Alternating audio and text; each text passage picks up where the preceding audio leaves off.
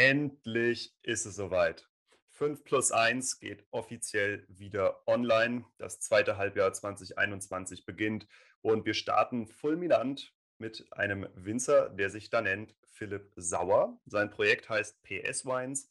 Ich äh, habe ihn hier in die Show eingeladen, nicht weil er zu den größten und geilsten Winzern Deutschlands gehört, sondern weil er ein ganz neuer Winzer ist. Und er gehört zu den Winzern, die anfangen, ohne ein eigenes Weingut zu haben. Ja, das heißt, wir haben hier jemanden vor uns, der komplett bei Null ähm, anfängt, der ein Quereinsteiger ist, und das kann genau für die Leute unter unseren Hörern interessant werden, die auch vorhaben, sich ein Weingut aufzubauen. Soll ja den einen oder anderen geben und ich hoffe, dass es in Zukunft wesentlich mehr Leute gibt, die genau den gleichen Weg einschlagen. Warum habe ich den Philipp eingeladen? Philipp ist mir ein, äh, aufgefallen über LinkedIn. Äh, da habe ich, warum auch immer, einen, äh, einen Post von ihm gesehen, in dem er eine Weinprobe bei Twitch bewirbt. Twitch, das ist so eine Streaming-Plattform für Computerspiele. Da habe ich mir erstmal gedacht, okay, cooler Move. Ähm, ich glaube, das ist ungefähr die erste Weinprobe, die bei Twitch stattfindet. Ich meine, korrigiert mich, keine Ahnung, gab es wahrscheinlich auch schon vorher. Aber ähm, das ist auf jeden Fall mal innovativ. Das ist eine tolle Sache. Darüber will ich hier im Podcast sprechen.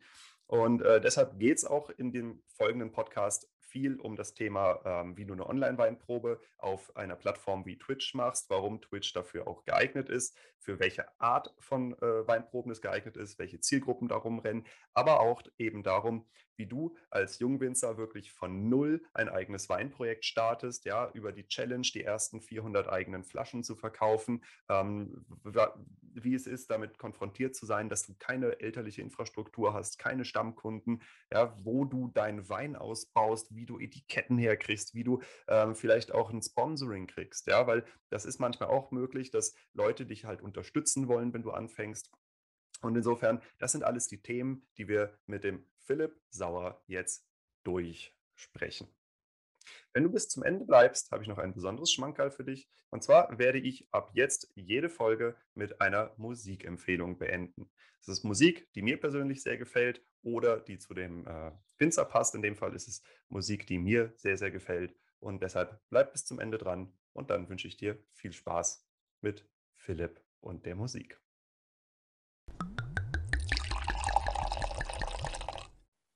Philipp, schön, dass du es in den Podcast reingeschafft hast. Ähm, ja, für alle, Dank für die Einladung. Gerne, gerne. War mir eine Freude, dich kennenzulernen. Für alle, die äh, von Philipp noch nichts gehört haben, das könnte daran liegen, weil Philipp ein Jungwinzer ist, ein recht neuer, der aber sehr interessante Sachen macht, über die ich auch auf ihn aufmerksam geworden bin. Und zwar hat er äh, Online-Weinproben, die er veranstaltet, auf der Plattform Twitch.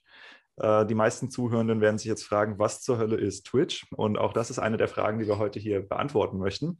Aber Philipp, ähm, du hast eben, bevor wir angefangen haben aufzuzeichnen, mir gerade erklärt, was du dir ins Glas gegossen hast. Mach das einfach nochmal. Ja, äh, einen wunderschönen guten Morgen, guten Mittag oder auch guten Abend meinerseits, je nachdem, wann ihr euch diesen Podcast anhört.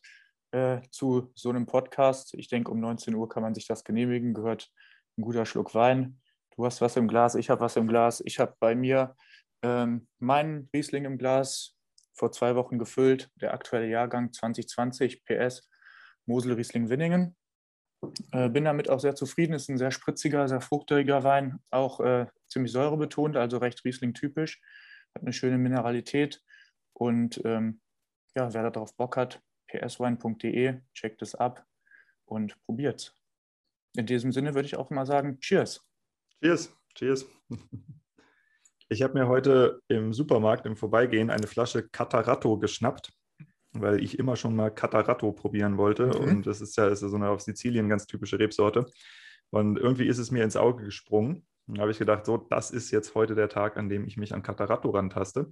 Und ich muss sagen, ich bin, äh, ich bin fasziniert. Das ist das ist ganz ähnlich wie Riesling. Ein bisschen mhm. vom Schmelz mehr wie so eine Burgunder-Richtung, aber ansonsten ganz, ganz ähnlich wie Riesling. Also wirklich äh, wirkt auf mich eher wie so ein Cool Climate Wein. Hätte ich nicht mit gerechnet. Äh, faszinierend. Ja. Schon, schon mal getrunken, Catarato? Nee, noch nicht getrunken. Ja. Ähm, cool Climate ist natürlich dann interessant. Also ich stehe generell darauf, wenn äh, so Weine aus äh, eher wärmeren Regionen kommen und die dann doch äh, nicht so fett, opulent und viel Alkohol haben. Das finde ich immer Überhaupt recht nicht. spannend. Gar nicht. Also der, der 12,5, null phenolisch. ordentlich Säure und geschmacklich so grüner Apfel, Zitrone. Also könntest du problemlos in Deutschland als Riesling verkaufen, wird kein Mensch merken. Läuft. Und bei dir? Füllschock schon überwunden? Ja, ich denke schon. Schon leicht. Also ich habe noch ein bisschen was vom 19er, aber auch nicht mehr so viel und ich bin mal gespannt, wie der ankommt. Der hat ein bisschen weniger Restzucker als der äh, 19er, jetzt der 20er Jahrgang ist ein bisschen spritziger und jetzt muss man mal abwarten. Ich bin da immer sehr, äh, ja, sehr kritisch, was die Sachen angeht. Ich habe da äh, in den letzten Jahren so gelernt, äh, wenn man selber Wein macht, dann äh, hat man da nochmal einen ganz anderen Blickwinkel drauf und dann äh, weiß man ganz genau, was hat gut gepasst, was hat nicht so gut gepasst, was möchte man besser machen. Besser möchte man es immer machen und dementsprechend, wenn man dann halt den Wein probiert, ähm, ja, ist man an einem Tag zum Beispiel sehr zufrieden und am anderen Tag denkt man sich dann so, ah, man hätte noch viele andere Dinge ausprobieren können, aber mit der Zeit, denke ich, wird sich das auch einstellen. Ja, absolut, absolut. Und man ist ja auch nicht für alles zuständig als Winzer. Ja, die Pflanze hat ja auch einen Teil, den sie beiträgt. Genau ähm, so ist es. Dann wie viel der Jahrgang ist das? Der 20er? Das ist jetzt mein dritter Jahrgang. Dein dritter Jahrgang. Das heißt, du hast 2017 angefangen oder 2016 hab, den Weinberg übernommen oder? Nee, ich habe 2018 meinen ersten Weinberg äh, oder 2018 den ersten Jahrgang gemacht, 2019 und jetzt 2020. Ah, okay. Und das Ganze hat in einem Projekt sozusagen angefangen. Okay. Hast du den Weinberg dann fertig übernommen oder ein Jahr vorher schon bearbeitet oder wie? Nee, also ähm, ich habe die letzten Jahre, also das mit der Weinbergübernahme, das ist schon bei mir ein großes Thema. Ich habe jetzt dieses Jahr, das ist das allererste Mal meinen eigenen Weinberg, hm. äh, 16a. Und davor ist es halt als Projekt bei Winzern gelaufen. Und im Jahr 2018 habe ich von einem befreundeten Winzer, der jetzt in Rente gegangen ist und sein Weingut verkauft hat, der, bei dem habe ich öfter den Herbst gemacht. Über den bin ich auch zu Wein gekommen. Und nach meinem Studium habe ich ähm, das erste oder der erste Jahrgang in dem Jahr, wo ich studiert habe, habe ich ihm unter die Arme gegriffen und ihm geholfen im Herbst alleine. Und das zweite Mal war es mit einem Freund zusammen und äh, er hat dann gefragt, ob ich nicht Interesse hätte, auch meinen eigenen Wein zu machen, beziehungsweise ich habe da natürlich auch meinen Teil so ein bisschen dazu getan. Dann hat er gesagt, hier die Parzelle, ähm, wie wäre das, hättest du da Interesse dran? Und so ist das sozusagen entstanden. Und äh, ja, dann ist halt blöderweise, hat er dann sein Weingut verkauft Anfang 2019 und somit ist mir erstmal diese komplette Grundlage oder dieser Start, wo ich gedacht habe, auch das ist cool hier, das ist ein cooles Projekt. Ich konnte da im Keller einen kleinen Tank haben, ich habe immer mit ausgeholfen, ist denn diese Grundlage weggefallen und dann musste mhm. ich halt sehen, wie es weitergeht. Das war auch, oder das ist immer noch schwierig, das ist immer noch so ein kleiner Nervenkitzel übers Jahr. Und dann habe ich über einen äh, Freund von mir, den ich auch in der Uni kennengelernt habe, Tim Röttgerdinge, ähm, der auch an der Mosel äh, Wein macht in Winningen, habe ich dann eine Parzelle bekommen, von der ich die Trauben kaufen konnte. Und äh, so hat sich das dann entwickelt und war dann äh, in Niederkirchen in der Pfalz beim Weingut Fuser, habe dort den Herbst gemacht, die letzten zwei Jahre. Äh, sehr korrekte Jungs, hat richtig viel Spaß gemacht, richtig viel mitgenommen und die waren äh, so gütig, mir äh, Unterschlupf zu gewähren sozusagen. Und die haben gesagt, Jung, komm, mach, hier ist ein Tank, hol die Trauben wir haben da auch Bock drauf und die haben mich dann sehr unterstützt und äh, da bin ich sehr dankbar drum, dass ich dann bei denen halt äh, meinen Wein ausbauen durfte. Das ist doch cool. Das heißt, äh, das Weingut PS Weins, das gibt es bei dir nur als Marke und die komplette Infrastruktur ist, sind äh, Winzer, die Bock haben, dich zu unterstützen. Ja, aktuell auf jeden Fall. Es war äh, wie so ein Gypsy-Weingut im Endeffekt. Ich bin da äh, schon ja, mehr durchs Land gezogen. Es ist auch logistisch eine Herausforderung. Ich würde jetzt nicht sagen eine Katastrophe. Es äh, ist schwierig, definitiv auch mit den Reife, mit den Lesezeitpunkten zum Beispiel. Aber äh, ja, es ist auf dem Papier und ich bin da gerade noch am Arbeiten, mir das so langsam aufzubauen, weil äh, das ist zwar super, dass man in der Branche auch so einen Rückhalt bekommt und sagen kann, hey, mach das bei uns, das geht fit. Aber wenn man ein bisschen größer werden möchte oder auch ein bisschen mehr Freiraum brauche und ich denke, so langsam komme ich dahin, dann braucht man auch seinen, seinen eigenen Raum, seine eigene Spielwiese. Und äh, das wird sich jetzt so langsam, denke ich, entwickeln. Und das hat sich ja auch Anfang äh, diesen Jahres entwickelt, indem ich jetzt meinen ersten eigenen Weinberg habe. Ja, cool. Das ist doch, äh, ist doch eine erfreuliche Entwicklung und schön, dass du auch so lange am Ball bleibst ähm, und das auch wachsen siehst, was du da tust. Das scheint ja dementsprechend auch ganz gut zu sein. Wie viele Flaschen produzierst du? Also ich habe im ersten Jahr um die 800 produziert und jetzt die letzten zwei Jahre waren es um die 400 Flaschen. Also es ist sehr überschaubar. Ähm, ich bin aber auch froh, dass ich nicht mit mehr angefangen habe, weil äh, das ist ja auch zum Teil hier Thema des Podcasts. Die 400 Flaschen muss man erstmal verkaufen. Und äh, ich hatte keine Infrastruktur wie viele meiner jüngeren Kollegen, die gesagt haben, okay, gut, wir nehmen jetzt hier mal die Bestandskundenliste von Papi, gehen das ein bisschen durch, äh, sagen, der Sohnemann hat eine neue Linie gemacht und dann sind die ersten 100 Flaschen weg.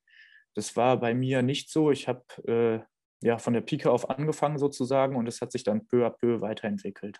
Mhm. Ja gut, das, das kann ein Nachteil sein, so wie du es eben beschrieben hast, dass man eben nicht auf eine bestehende Infrastruktur zurückgreifen kann. Das kann aber auch ein enormer Vorteil sein, weil wenn vorher Papis Weine 3,50 Euro gekostet haben und Sohnemann dann auf einmal mit 11 Euro um die Ecke kommt, dann sagen ja. die Leute, Alter, gleicher Weinberg, gleicher Keller, sei ja. mal ehrlich, gleiche Schläuche. Muss los. Was ist da los? Und äh, ja. genau, ähm, in was für einer Preisklasse sind deine Weine oder ist dein Wein angesiedelt?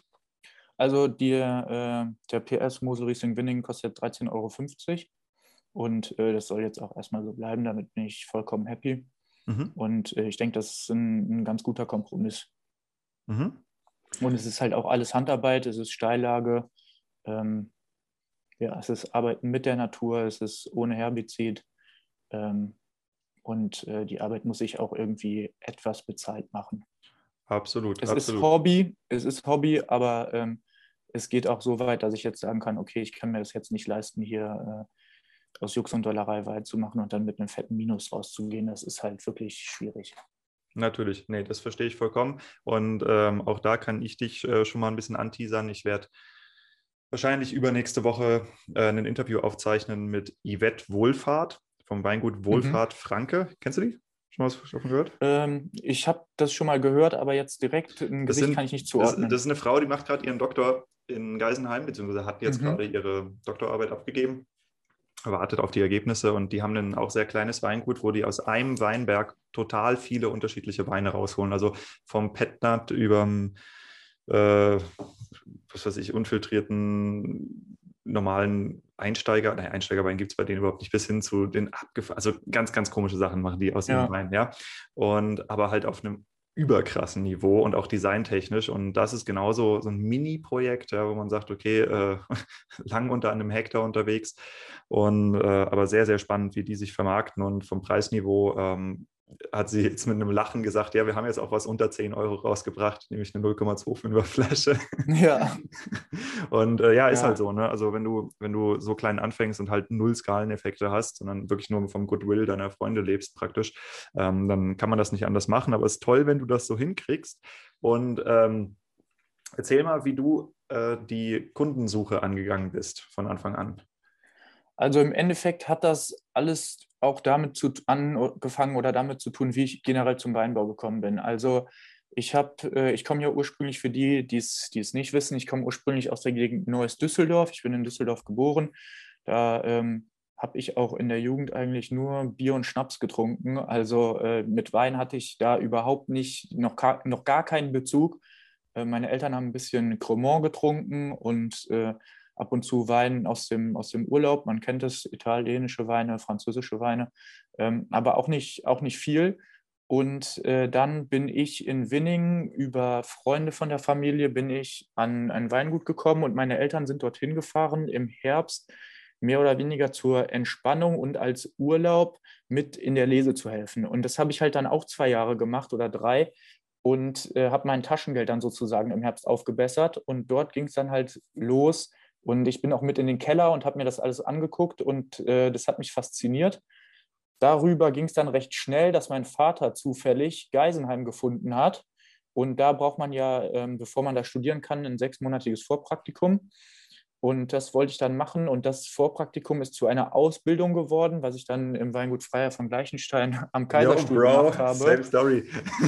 und äh, ja, so ist das sozusagen passiert. Und mit meiner Ausbildung hat es dann angefangen, dass mich Freunde und Familie gefragt haben: Sag mal, wenn du auf dem Weingut arbeitest, was trinkst du denn oder was magst du gerne? Ähm, wie sieht es aus? Die hatten ganz viele Fragen. Äh, was für Rebsorten? Woher kommt das? Wie ist das gemacht?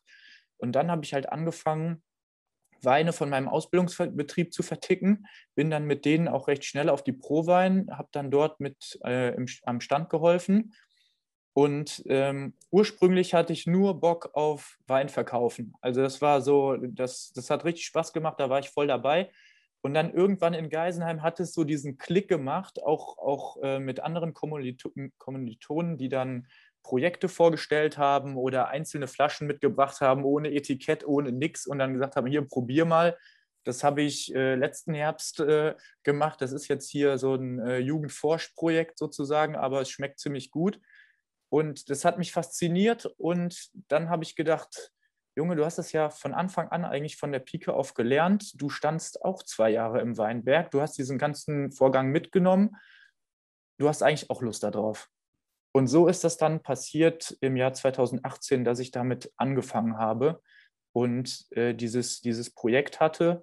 Und die Kunden dann, die ich davor immer mit anderem Wein versorgt hatte, was ich jetzt auch noch zum Teil mache, ähm, die habe ich dann mitgenommen oder übernommen, das war dann eine Handvoll, äh, und habe denen dann mal meine Flasche auf den Tisch gestellt. Und so hat sich das dann von fünf Kunden auf zehn Kunden aufgebaut. Darf ich kurz eingerätschen? Äh, ja. Kunden heißt das Friends and Fools oder? Ähm, ja, über... genau. Also über Mund-zu-Mund-Propaganda im Endeffekt. Und mit dem Vorteil, dass es halt kein anderer äh, aus meinem Freundeskreis oder aus der Umgebung wirklich so macht wie ich. Ne? Und, und so ist es so langsam, hat sich das so langsam entwickelt. Und dann bin ich irgendwann, habe ich gedacht, okay, gut, jetzt brauchst du eine Webseite. Dann, Wie hast du dich äh, den Leuten denn vorgestellt? Also war das, muss ich mir das so vorstellen, du hängst mit irgendeinem Kumpel auf der Party rum und der sagt, ey, mein Vater trinkt voll gern Wein und du sagst, ja, übrigens hier, ich mache Wein. Dann ruft der seinen Vater an und sagt, Alter, hier, da ist ein Typ, der macht coolen Wein, probier mal den Wein von dem. Oder wie ja, läuft das? Ganz klassisch, genau so. Oder zu Gartenfeiern oder so einfach Wein mitgenommen. Das ist ja auch ein, immer ein richtig geiles Gastgeschenk. Das habe ich ja schon immer auch in der Branche gefeiert, dass wenn man sich irgendwie mit anderen Winzern trifft oder so, jeder bringt was mit und jeder probiert das und es sorgt immer für Gesprächsstoff und immer für gute Laune. Und so habe ich das halt auch durchgezogen. Ich habe dann auf die Biergartenfeier, habe ich dann eine Flasche Wein mitgebracht. Und ähm, so hat sich das dann entwickelt. Mhm.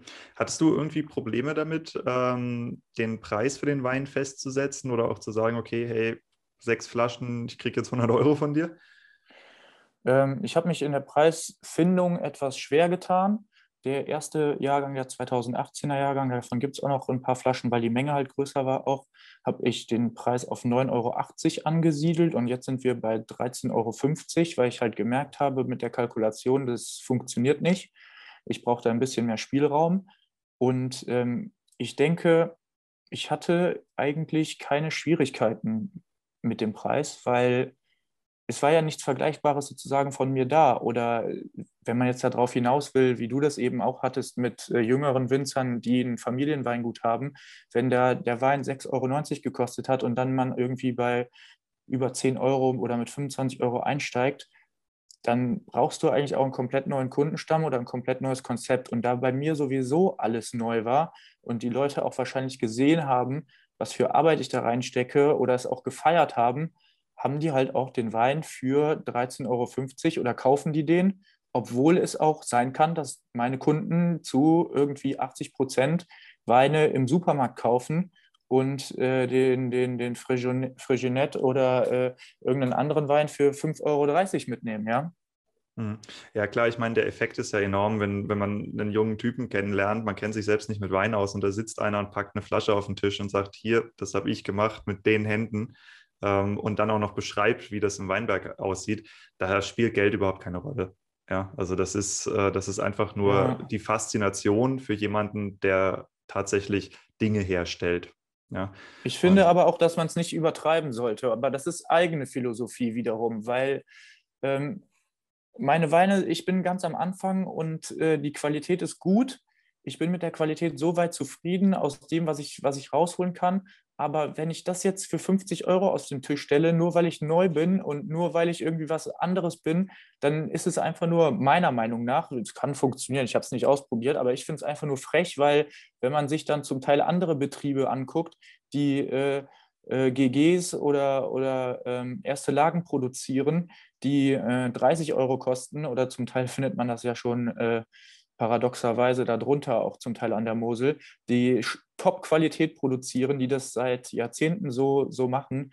äh, was auch zum Teil einzigartig ist. Und wenn man dann da nochmal einfach drüber geht, so nach dem Motto, weil äh, man hat ja eine geringe Flaschenanzahl und äh, man hält sich dann vielleicht für was Besseres oder so, dann habe ich gedacht, äh, nee, das ist nicht den, der Weg, den ich halt gehen möchte, das ist nicht mein Ding. Da muss äh, ein Zwischenweg her im Endeffekt. Mhm. Ja, Punkt für dich an der Stelle. Also klar, äh, Preis ist nicht komplett egal, aber ähm, tatsächlich ein Großteil des Wertes, der einem Wein beibemessen wird, ist eben nicht der reine Produktwert, sondern das ist der emotionale Wert. Und äh, wenn du jetzt halt, wie gesagt, so hast du einen größeren Betrieb, der ballert seine 20.000 Flaschen GG raus oder sowas gefühlt. Das ist eben was anderes und das ist, das ist gemessen an dir mehr Massenproduktion und du bist mehr Einzelstück. Und äh, dementsprechend, man, man, könnte, man könnte das äh, auch entsprechend sich bezahlen lassen. Aber es ist ja auch cool, wenn du sagst, nee, ich finde jetzt meine Preisrange, ich finde raus, was die Leute bereit sind zu zahlen und die Qualität produziere ich so gut ich kann und zwar so, dass es sich auch für mich lohnt. Also das, ja. das klingt auf jeden Fall nach einem, nach einem Konzept mit Zukunft. Ähm, also insofern toi toi toi, dass wir uns auch in drei Jahren noch sehen. Ja, das ähm, ist ja auch das Ziel, ne? Weil, weil ich, also PS-Wein so wie der jetzt hier ist, der PS Mosel Riesling Winning, das ist für mich Einstieg und es wird 13,50 Euro kosten und darunter wird es auch nichts geben. Ich habe schon mal Lust, einen komplett richtig geilen Kabi zu produzieren oder auch was Trockenes. Und es wird dann natürlich auch teurer, weil da noch mehr Arbeit drin steckt und noch mehr Qualität äh, gegeben wird. Und äh, somit kann das natürlich passieren. Aber ich will mich jetzt nicht mit äh, den, den krassen Betrieben da irgendwie äh, schon messen irgendwann. Aber ich denke, soweit so weit bin ich halt einfach nicht. Ich will einfach nur meine Preislinie finden, wo ich sagen kann, okay, das ist eine Win-Win-Situation für alle und damit bin ich dann zufrieden. Mhm. Ja, muss ja auch sein. Ich meine, es ist keinem damit geholfen, wenn ein Winzer sich auf Kosten äh, oder nein, wenn ein Winzer seinen Wein so günstig produziert, dass er sich kaputt wirtschaftet und es das Weingut am Ende nicht mehr gibt.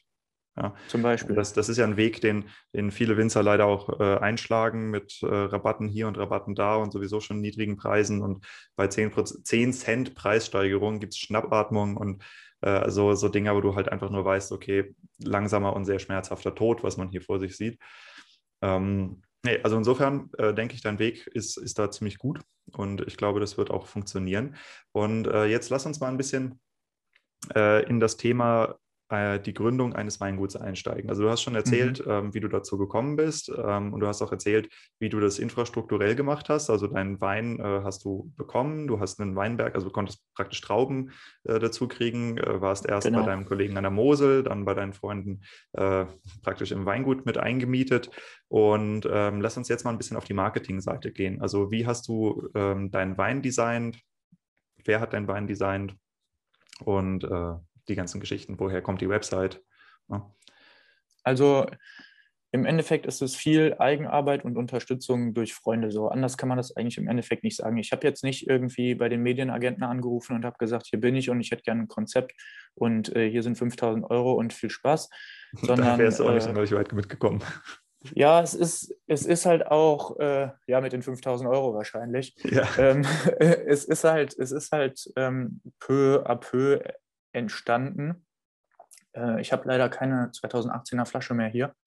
Ähm, sonst könnte ich es dir zeigen. Also zum Beispiel, das Etikettendesign ist von einem sehr guten Freund von mir ent, mitentworfen. Da haben wir uns abends äh, ein paar Flaschen Wein haben wir da probiert und ähm, da äh, ja, getüftelt. Ich hatte eine Vorstellung ungefähr, wie das Ganze aussah oder sieht und äh, ich kenne mich aber auch jetzt nicht mit Photoshop und den ganzen Programmen so gut aus. Von daher Grüße an Karl. Mit dem habe ich das zusammen gemacht und äh, das hat dann die Flaschenausstattung gegeben. Und äh, im Endeffekt mal, ist es ja. Du, genau, zeig's nochmal in die Kamera bitte, was Karl da so fabriziert hat. Kannst du es mal so ganz langsam drehen, weil das schimmert ja. sehr. Okay. Also im Endeffekt ist es das PS in einer bestimmten Schrift, was ich mir mhm. so vorgestellt habe mit einem Hintergrund. Und äh, ich weiß nicht, ob man es genau erkennt, aber hier oben steht eingeprägt Mosel, Riesling, Riesling, Winningen. Winningen, okay. Also auch nochmal für die Zuhörer, die das hier nicht als Video gucken. Ne? Es gibt immer Shownotes und in die Shownotes werden wir Fotos von den Flaschen packen. Vielleicht hast du auch noch ein paar Fotos von den älteren, dass wir das daneben setzen können. Ich, ja. Super, genau. Also kann man alles äh, auf der Website 5 plus 1.blog in den Shownotes nachlesen und nachschauen, über was wir hier sprechen. Gut, genau. okay, also ähm, ich beschreibe es mal kurz ein bisschen. Man hat ähm, oben goldene Lettern eingedruckt. Ähm, darunter ein schwarzes Etikett, das in der Mitte hell wird und zum Rand hin schwarz äh, mit, ich glaube, grauen Linien drauf und da drauf steht PS Wein in so einem relativ schwungvollen Schriftzug. Ich werde jetzt mal ein bisschen provokativ. Für mich sieht das aus, als käme das direkt aus einer Shisha-Bar. Was genau willst du mit dem, was genau willst du mit dem Etikett ausdrücken? Wofür steht das? Also, also im Endeffekt, im Endeffekt ist es ein, ein Musterhintergrund, der mir sehr gut gefallen hat. Und es ist zum Teil angelehnt, wenn man sich die ganz alten Mosel-Etiketten anguckt.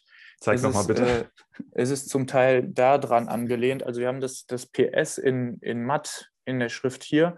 Ja. Dann haben wir hier unten den, den, dieses golden geprägte, die Linie, ja. den Jahrgang und hier oben das Mosel Riesling Winning.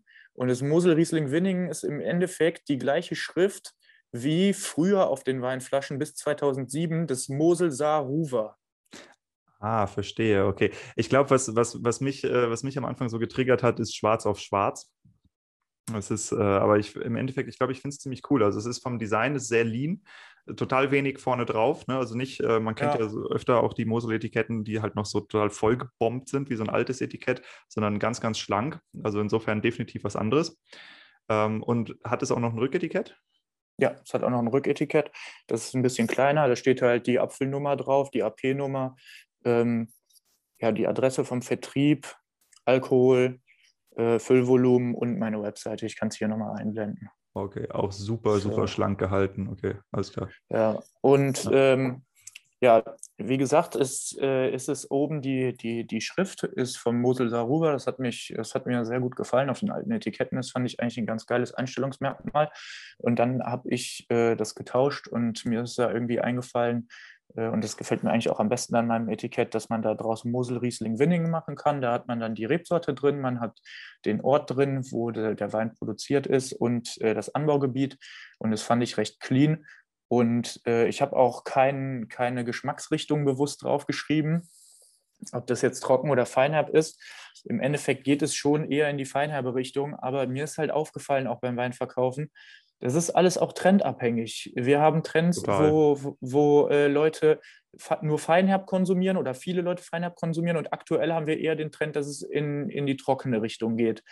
Und äh, ich habe aber auch ganz oft das Gefühl gehabt, dass wenn ich äh, mit Menschen Wein probiert habe, die zum Beispiel sagen, sie hätten gerne nur trockene Weine. So ja, ich kaufe nur, kauf nur trocken, ne? Und dann schenkst genau. du denen mal ein Glas Weinherb ein. Ja, und dann oh, knallt, das, oh, das ist super. Davon nehme ich zwei Kisten so. Und dieser Diskussion ja. wollte ich einfach aus dem Weg gehen und habe mir gedacht, wisst ihr was, das muss man nicht draufschreiben, dann schreibe ich einfach gar nichts drauf. Und äh, entweder die Leute, denen es Spaß macht, die probieren es und entweder es gefällt ihnen und sie mögen es oder sie mögen es halt nicht. Aber äh, diese Stigmatisierung, nur weil da trocken oder Feinheit drauf steht, äh, vielleicht einen Kunden zu verlieren, der äh, sagt, nee, ich trinke nur trockene Weine oder nur Feinherbe, oder am besten auch ganz süße, da hatte ich einfach keine Lust drauf und dann habe ich gedacht, ja gut, dann lasse ich es einfach. Ja, kannst ja lecker und gut draufschreiben. Ja, das wäre wär eine Überlegung. das war cool. die Idee dahinter. Das, äh, mir, mir gefällt das, äh, die Einstellung, mit der du rangehst. Man merkt, dass du ein Quereinsteiger bist. Also auch ich bin als Quereinsteiger zum Wein gekommen, habe dann Weinwirtschaft studiert und äh, die Quereinsteiger, das waren einfach immer die mit den etwas behämmerteren Ideen, weil, man einfach sagt, okay, ey, dieses Tradition, Qualität, Gelaber und dann die Leute mit so langen Weinbegriffen vollballern, wo kein Mensch mehr unterscheiden kann, der nicht aus der Weinwelt kommt, was jetzt das Weingut, was die Lage und was die Rebsorte ist. Ja. Äh, so, what the fuck, ja, was soll das?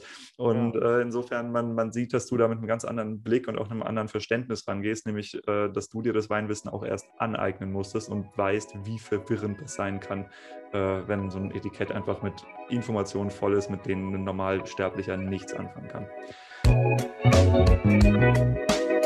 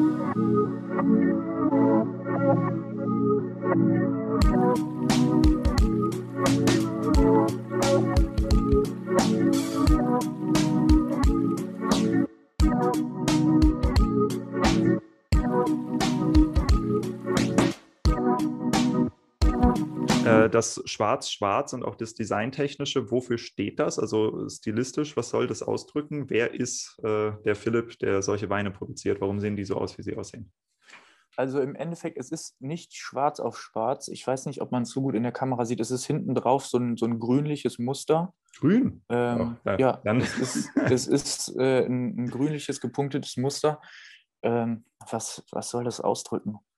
Also, äh, um ehrlich zu sein, so tiefe Gedanken habe ich mich jetzt nicht, äh, habe ich mir jetzt nicht übers Etikett gemacht. Es ist was, oder ich, ich habe es versucht, filigran zu halten, recht minimalistisch, aber trotzdem mit äh, mit einem Ausdruck, dass es halt auch hochwertig aussieht. Das war mir, das war mir schon wichtig. Und da sieht man beim 2018er Jahrgang, wenn wir mal äh, wieder äh, auf, das, auf dieses Thema kommen, äh, Betriebsgründung oder wie fängt es an, wer hilft mit, ich habe mir die ersten Etiketten, weil ich auch nur eine Nassleimmaschine hatte, also im Endeffekt für die Leute, die das nicht wissen, es gibt äh, selbstklebende Etiketten und es gibt Nassleimetiketten. Die Nassleim heißt, du stehst ab. da mit dem Pinsel, pinselst die genau. Flasche ein, batscht das Etikett drauf, zirkelst es ein bisschen gerade, hoffst, dass es nicht reißt und lässt es trocknen. Ja. Genau, und das, dafür hatte ich eine Maschine noch äh, ah, zur cool. Verfügung, aber nicht für selbstklebende Etiketten. Und da äh, habe ich das Sponsoring über Krämerdruck bekommen. Die habe ich angeschrieben und gefragt, ob die Interesse hätten, meine Etiketten zu sponsern. Und äh, bei Etiketten ist es im Endeffekt auch, auch eine Geldsache.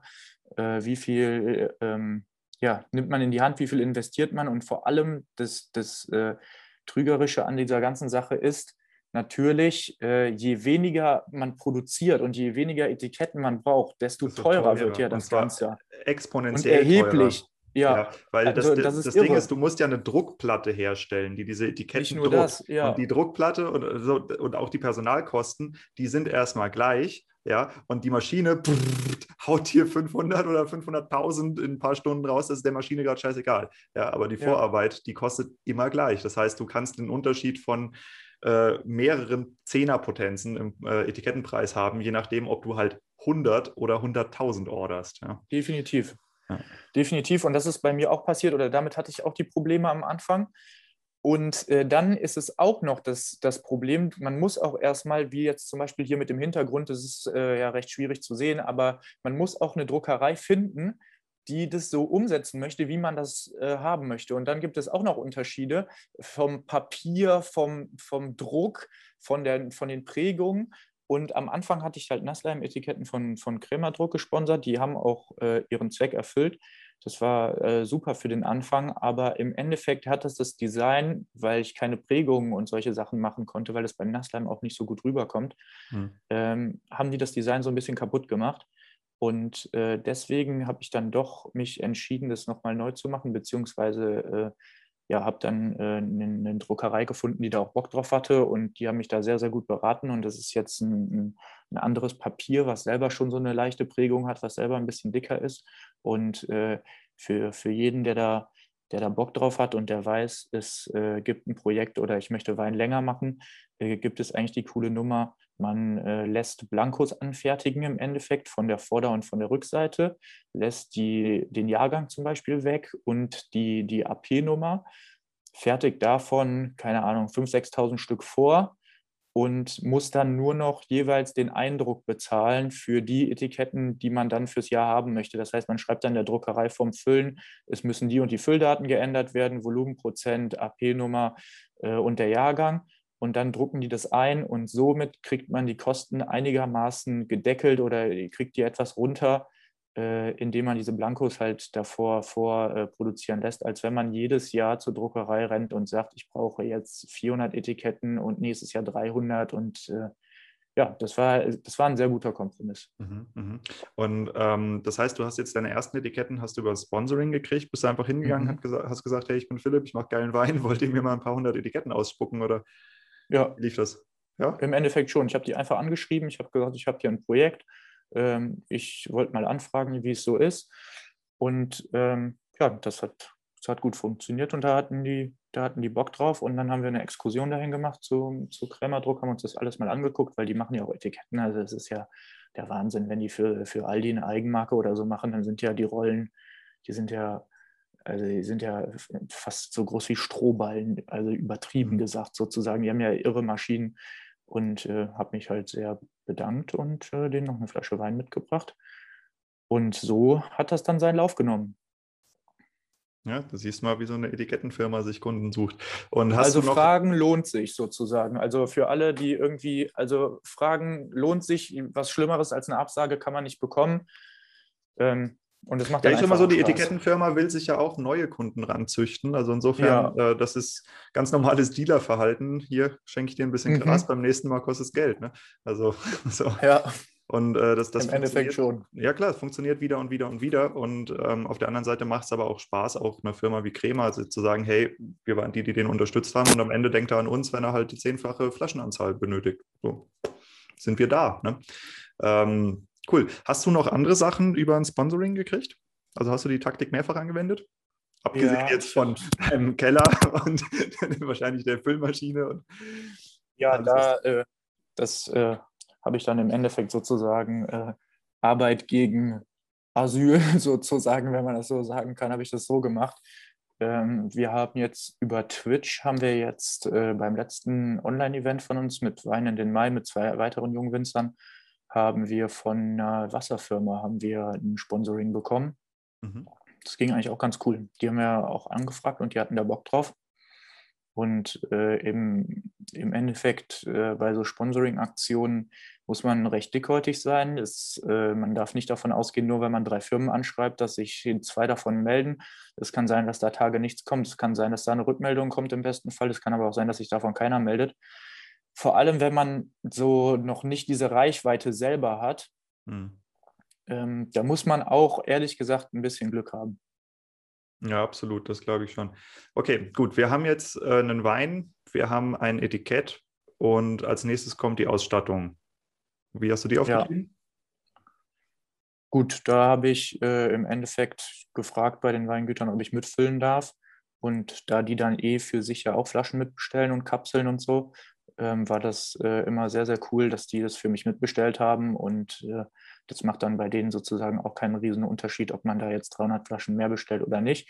Dementsprechend ähm, hat das sehr, sehr gut zum Glück funktioniert. Also Mhm. ohne diese Kooperation mit dem Weingut Fusa in Niederkirchen äh, hätte das jetzt die letzten zwei Jahre nicht so gut funktioniert. Also das war schon, das muss man einfach so sagen, weil äh, sonst, also selber dann äh, da wegen 300 Flaschen irgendwie rumzurennen und irgendwelche Firmen anzuschreiben und anzurufen, ist einfach auch, äh, auch schwierig. Mhm, mhm. Ja, ähm, ja, gerade über so Projekte, die Erfahrung habe ich auch gemacht in der Uni damals. Da gibt es irgendwie, ähm, ich frage mich nicht mehr, wie das Modul heißt, ey, ähm, wo man. Sektprojekt? Nee, nicht Sektprojekt. Wir haben einen eigenen Wein kreiert und mussten den halt designen, aber auch das, Ah, das okay. Projekt. Also die, die Winzer, die halt ein Weingut hatten, die haben den Weingut, also den Wein von sich geholt. Wir haben den in der Mhm. Rebenzüchtung gemacht. Ah, okay.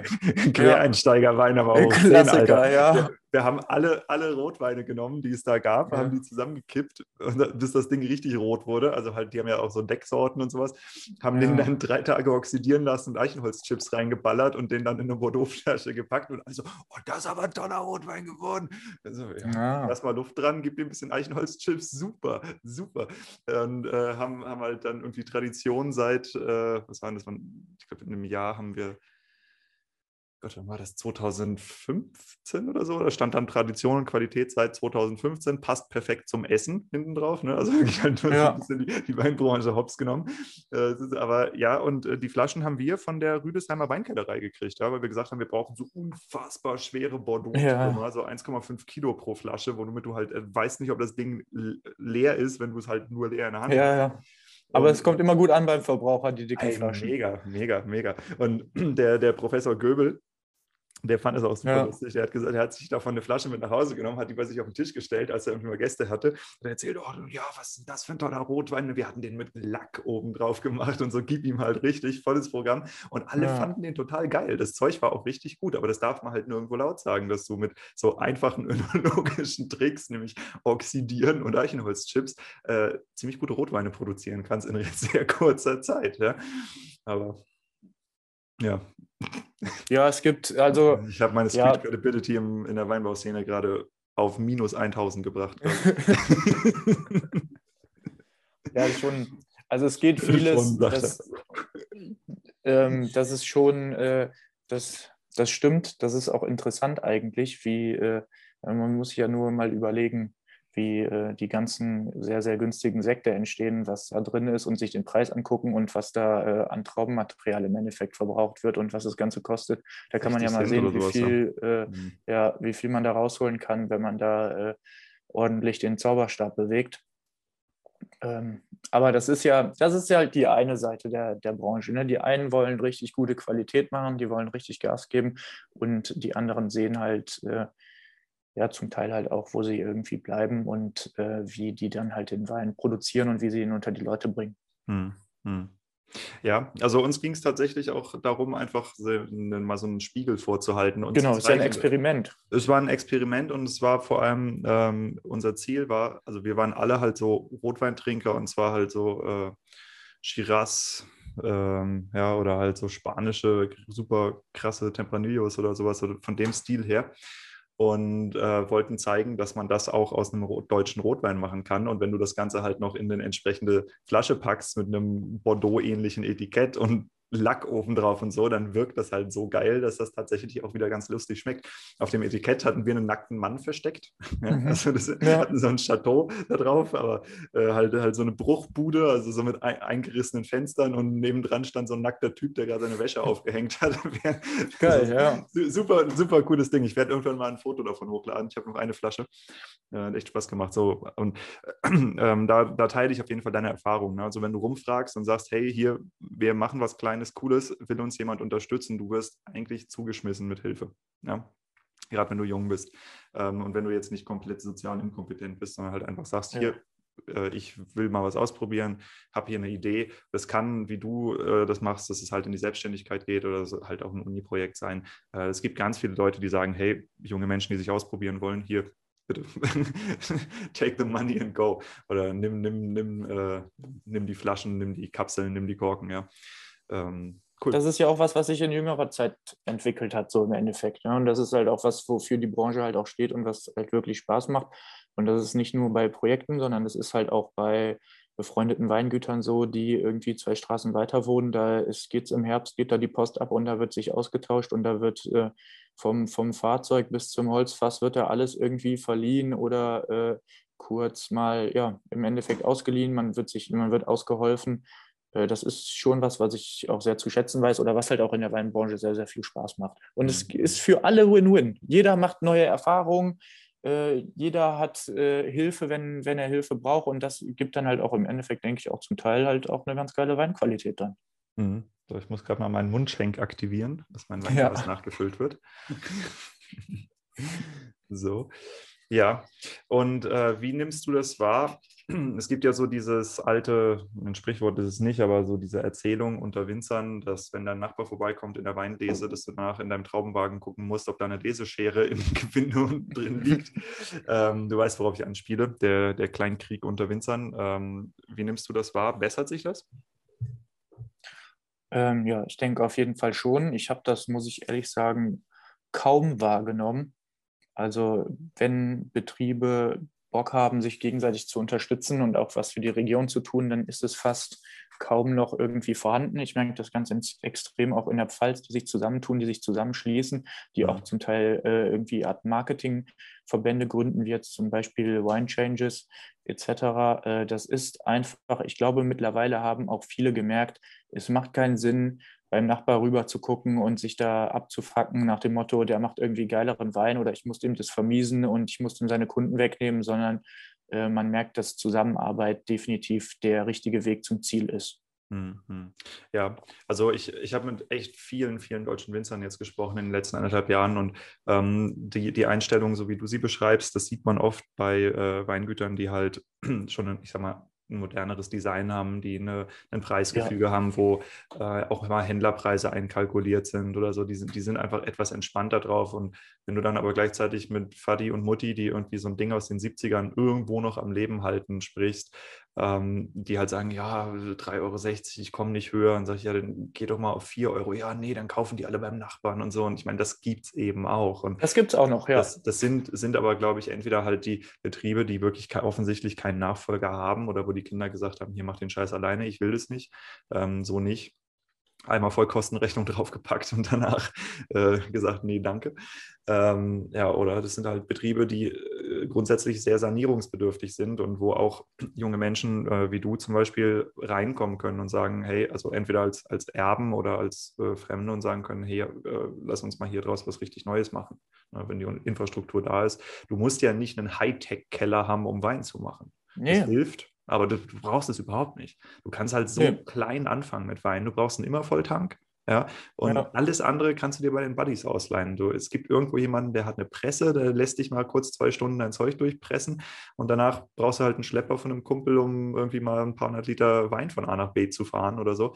Das ist alles machbar. Ja, ja das andererseits dieses äh, sehr angespannte und äh, aus der anderen Generation oder bei manchen Betrieben kann ich das aber auch verstehen, weil äh, ich finde, je, also ich das ist jetzt eine vage These, aber ich kann mir, These, aber ich kann mir vorstellen, je finanziell besser es Betrieben geht oder je besser die aufgestellt sind, desto mehr Zeit haben die auch, irgendwie auch andere Winzer zu pushen oder sich auszutauschen und äh, mehr Freiheiten zu haben. Und ja, du äh, fühlst dich nicht so bedroht. Also wenn du genau, existenziell bedroht bist, dann ist, äh, ist der, der, Raum für Kooperation natürlich viel weniger. Ja, und, und wenn man sich da mal anguckt, also äh, die Frau Dr. Lose in Geisenheim hatte mal einen Artikel geschrieben über ökonomische Nachhaltigkeit in der Weinwirtschaft. Und die Basen oder die, die, die Basisdaten sind halt aus der ähm, Unternehmensanalyse in Geisenheim. Die machen hm. das ja mit Betrieben, wenn man will, kann man da seine Daten einreichen, weil das ist ja auch krass. Manche Betriebe kennen gar nicht ihre Produktionskosten für eine Flasche Wein und die können das mit den Daten dann ermitteln. Mhm. Da muss man sagen, das ist nicht repräsentativ, weil man hat sehr gute Betriebe, die da einreichen, mhm. die äh, noch besser werden wollen und du hast halt auch sehr schlechte Betriebe. Aber da ist zum Beispiel rausgekommen, dass äh, bei, bei einem durchschnittlichen Flaschenweinvermarkter der Erlös um die 5,50 Euro pro Liter sind, ja, aber die Herstellkosten oder die Gesamtkosten für den Liter Wein sind dann bei 5,55 Euro, mhm. was ja schon krass ist. Und im Endeffekt haben die dann analysiert, machen die nur noch einigermaßen Gewinne, ich glaube, das sind dann 50 Cent pro Liter oder sowas, machen die nur Gewinne durch äh, ein, ein Betriebsergebnis, was ähm, im, im, im Endeffekt dann aus, äh, ja, aus, anderen, aus anderen Einkünften hervorkommt, wie zum Beispiel in der Ferien Lohnarbeit und Straußwirtschaft oder was? Zum Beispiel, ja, zum ja, Beispiel. Ja. Und das ist ja, also das ist ja eine Sache, die ist ja wirklich kriminell im Endeffekt, weil äh, also da ist keine Arbeitszeit mit einbegriffen. Also, also so eng zu kalkulieren zumindest und selber da auch, äh, wenn die halbe Familie noch im Betrieb arbeitet, das kaum mhm. einzukalkulieren, ist schon eine heftige Nummer. Und dass dann da auch Betriebe sehr unter Druck stehen und nicht weiter wissen, ist dann ja auch im Endeffekt äh, verständlich. Total. Und ähm, das ist auch ist ein wiederkehrendes Thema in dem Podcast. Also ähm, ich habe auch mit dem Tobias Kitzer, das ist ein gigantisches Weingut, also für deutsche Verhältnisse, ähm, habe ich auch darüber gesprochen und der nimmt die äh, Techniker- oder Meisterprüfung oder so, eins von beiden nimmt er ab. Und ähm, Teil davon ist es, dass du halt eine Vollkostenrechnung auf deinen Betrieb schreibst. Ja. Und er meint, äh, da fallen reinweise, fallen den Leuten da echt die, die Augen aus dem Gesicht. Ne? Und ähm, das, was du eben nochmal genannt hast, also diese Unternehmensanalyse in Geisenheim, das ist ja so ein Benchmark, ähm, wo es eben darum geht, äh, das ermittelt wird, was ist ein durchschnittlicher gesunder Betrieb in Deutschland, wie ist der aufgestellt ja. und du kannst dich daran messen. Und das ist wirklich toll, also hier für die Zuhörer, ja, das richtet sich genau an die Zuhörer. Wenn ihr eure Kosten nicht komplett habt, weil Vollkostenrechnung ist was, das lernt man einmal und macht es danach möglicherweise nicht immer wieder. Und äh, wenn ihr das mal wissen wollt, nutzt dieses Angebot von der Hochschule Geisenheim. Ja. Erstens werden dadurch die Zahlen immer besser und repräsentativer. Und zweitens bekommt ihr, genau wie es der Philipp eben gesagt hat, ihr bekommt ausgerechnet, und zwar wirklich, wirklich gut ausgerechnet, was ihr überhaupt an der Flasche Wein verdient. Und dann könnt ihr euch ausrechnen, wenn ihr eure 50 Cent verdient und irgendwie 100.000 Euro, äh, 100.000 Flaschen verkauft, ja, wo ihr dann liegt. Und wenn ihr ja. euch dann davon Gehalt bezahlen wollt und noch einen Gesellen habt, dann viel Spaß. Ja. Und vor allem, das ist kostenlos in Geisenheim. Das ist, ist auch nochmal so ein Punkt. Genau, also das ist eine Ressource, die kann man nutzen und die sollte man auch nutzen, äh, wenn man da äh, Fragen hat oder wenn man zum Beispiel auch als junger Mensch sagt, hey, ich weiß nicht, ob ich Papas Weingut übernehmen will oder nicht. Das ist mir nicht klar, dann nutzt solche Dinge. Ja, die stehen zur Verfügung ja. und ähm, die stehen als Forschungsprojekte zur Verfügung, aber die helfen ungemein. Ähm, genau, cool. Das ist doch gut, dass wir was gefunden haben, wo wir endlich das Problem der Vollkostenrechnung für alle Winzer lösen konnten. Ich habe überhaupt nicht mehr an dieses Projekt gedacht, aber jetzt, wo du es eben gesagt hast, klar. äh, total offensichtlich und ähm, muss, man, muss man bekannter machen, dass es das gibt. Hast du eine Idee, wie viele Weingüter da teilnehmen? Das ist eine gute Frage. Also ich will mich da jetzt drauf nicht festsetzen, aber ich meine, es sind um die 500. Aber die Zahl ist wirklich ohne Gewähr. Also da müsste okay. ich nachgucken. Da okay. habe ich gerade, die Zahl habe ich nicht im Kopf. Okay. Nee, das ist äh, vielleicht. Müsste man vielleicht mal nachgucken und sonst äh, in, den, in die Beschreibung packen oder so. Ich, ich schaue mal, ob ich, schau mal, ob ich, die, ob ich die Jungs. Äh, wer macht denn das mittlerweile? Weißt du das? Das ist äh, Herr Dr. Göbel, ähm, Herr, äh, Frau Dr. Lose und ähm, Herr Dr. Oh, es tut mir leid. Wie heißt der noch? Fällt mir ich habe hab, es jetzt vor dir auf dich abgewälzt. Ich habe auch keine Ahnung mehr, wer das war. Ja. Ähm, ähm, Iselborn? Iselborn hat das, glaube ich, bei mir gemacht. Kann das sein? Maximilian Iselborn? Mhm. Ah, Herr Dr. Kurt. Kurt, ah. Jetzt habe ich es. Professor Kurt, oder? Ja, Professor Dr. Kurt, ja. Hat meine Bachelor-These abgenommen. Ich muss es wissen. Mhm. Bester, bester Prof. Ich fand den cool. Der hat mir echt Spaß gemacht. Ähm, ja. ja, nee, vielleicht schreibe ich die mal an. Ich weiß nicht, ob die Interesse haben, in so einem Podcast wie dem hier mitzumachen, aber ähm, das wäre auf jeden Fall. Interessantes, das vorzustellen. Äh, tolle Idee, toller Anstoß. Und ähm, damit würde ich jetzt auch mal weiter in die Vermarktung gehen, und zwar in das Thema Online-Vermarktung. Ich habe dich mhm. äh, für den Podcast angefragt, weil ich, glaube ich, auf LinkedIn, über deinen ja. wahrscheinlich privaten LinkedIn-Account, ähm, habe ich gesehen, dass du eine Online-Weinprobe auf Twitch ankündigst. Und ich habe so eine grobe Idee, was Twitch ist. Ja, also ich weiß, dass es existiert. Ich habe es mir auch schon mal angeschaut. Ähm, das ist eine Parallelwelt, von der die ja. meisten Menschen, die diesen, die diesen Podcast hören, ja. noch nie was gehört haben. Äh, ich ich probiere es mal ganz kurz zu erklären. Außer sie zocken. Außer sie zocken, genau. Was, was nicht so unwahrscheinlich ist. Ähm, aber vom ja. Prinzip ist es so, ähm, das Ganze, also ich mache es jetzt mal für die Leute, die nicht mit E-Sport so viel zu tun hatten in ihrer Jugend oder gar nicht wissen, wovon wir Hatte ich sprechen. auch nicht.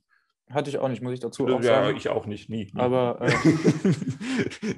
nee, nee, also das war nie mein Ding, aber ich bin da, ja, du kannst, hm? du kannst mal vorstellen, die Plattform, es ist ganz interessant, aber hauptsächlich ist da E-Sport drauf im Endeffekt. Genau, genau. Ich, ich, ich reiße es nur kurz an und du gehst dann nachher in die Tiefe, ja? ja? Also Twitch ist eine Plattform, die ist eingerichtet für ein ganz interessantes Phänomen, nämlich die Leute, die zocken, also Computerspielen, die finden das auch ziemlich geil, anderen Leuten, die entweder gut sind oder gute Unterhalter sind, beim Zocken ja. zuzugucken. Und die Typen, die sitzen dann, wie wir hier, streamen gerade live über Video, haben Mikrofon vor der Kamera, sind entweder professionell professionelle Spieler, ja, gibt es ja im Computerspielbereich auch, wie im echten Sport, verdienen sogar wesentlich mehr mittlerweile. Ja. Oder sind eben einfach lustige Entertainer, die halt den ganzen Tag einfach nur irgendeinen Scheiß erzählen, aber auf so einem Niveau, dass du dich halt komplett wegschmeißt, wenn du es lustig findest. Und ähm, diese Videostreams werden angeboten zum Beispiel über Twitch. Ja, da kannst du die dann abonnieren, du kannst den Leuten spenden, du kannst die, äh, was auch immer, ja. Ich denke mal, das Prinzip haben die von den, von den Campsex-Shows irgendwann mal geklaut. Das war, glaube ich, das erste, wo das herkam. Pornografie ist immer technologieführend im Internet. Ja, ja klar. Normal. Das kann sein, ja. ja jetzt, wo du es sagst, äh, kann sein, dass das daher kommt, ja. Würde mich ehrlich Wir werden das Rad ja auch nicht neu erfunden haben. Ja, also für alle Zuschauer, die nicht wissen, was Twitch ist, ihr wisst, was Pornhub ist mit dem Live-Sex, äh, in etwa das für Computerspiele.